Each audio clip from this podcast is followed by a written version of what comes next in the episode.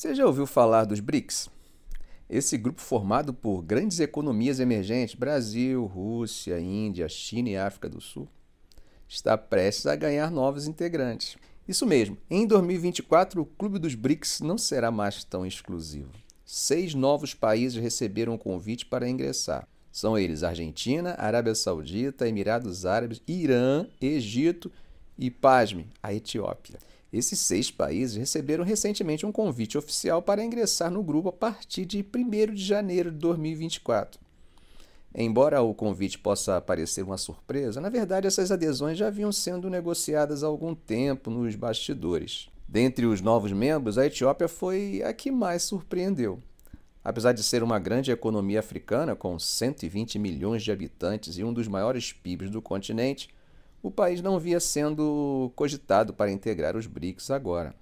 África do Sul e Brasil, que não estavam tão empolgados com a expansão, acabaram fazendo indicações. E enquanto a África do Sul indicou a Etiópia, o Brasil indicou a Argentina.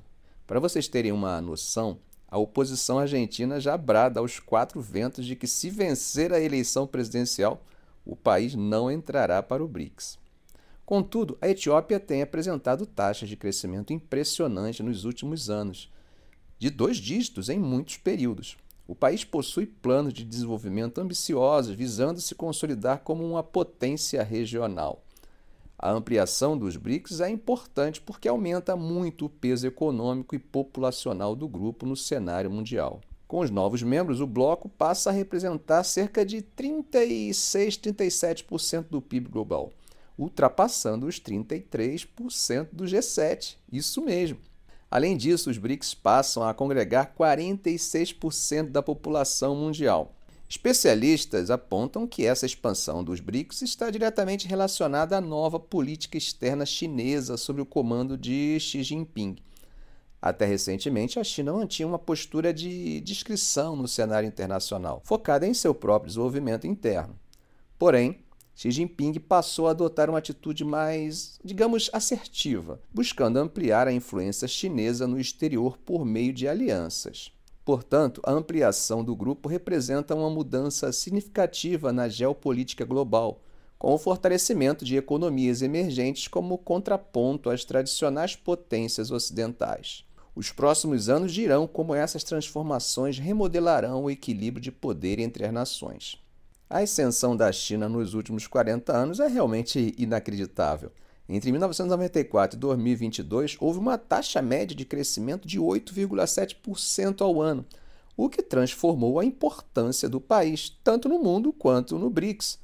Isso demonstra que, embora afete, a expansão afeta mais países como Brasil e África do Sul do que o gigante asiático. Agora, nos últimos anos, parece que os chineses não vão mais aceitar um papel coadjuvante no cenário internacional.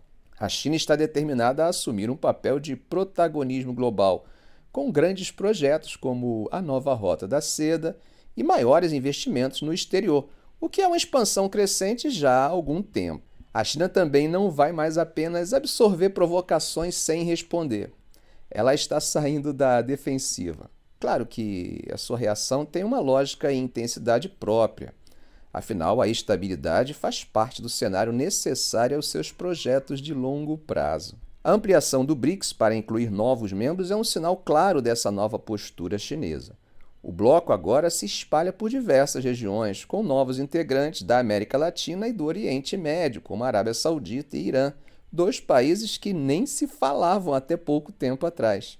A China está basicamente dizendo que vai lidar diplomaticamente com todos esses países, inclusive aliados tradicionais dos Estados Unidos, como a Arábia Saudita. De alguma forma, ele está peitando os desafios internacionais com ousadia ao invés de evitá-los. O Brasil inicialmente resistiu a essa expansão dos BRICS.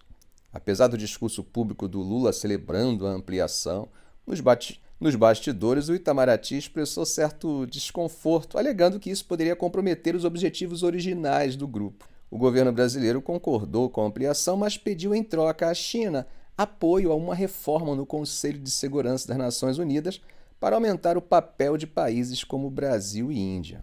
Será que a China estaria disposta a aceitar mudanças que diminuíssem seu um quinto de poder no Conselho de Segurança, Seu poder de veto, que por acaso recentemente foi usado pela Rússia em relação à ampliação da atuação de equipes humanitárias no território sírio.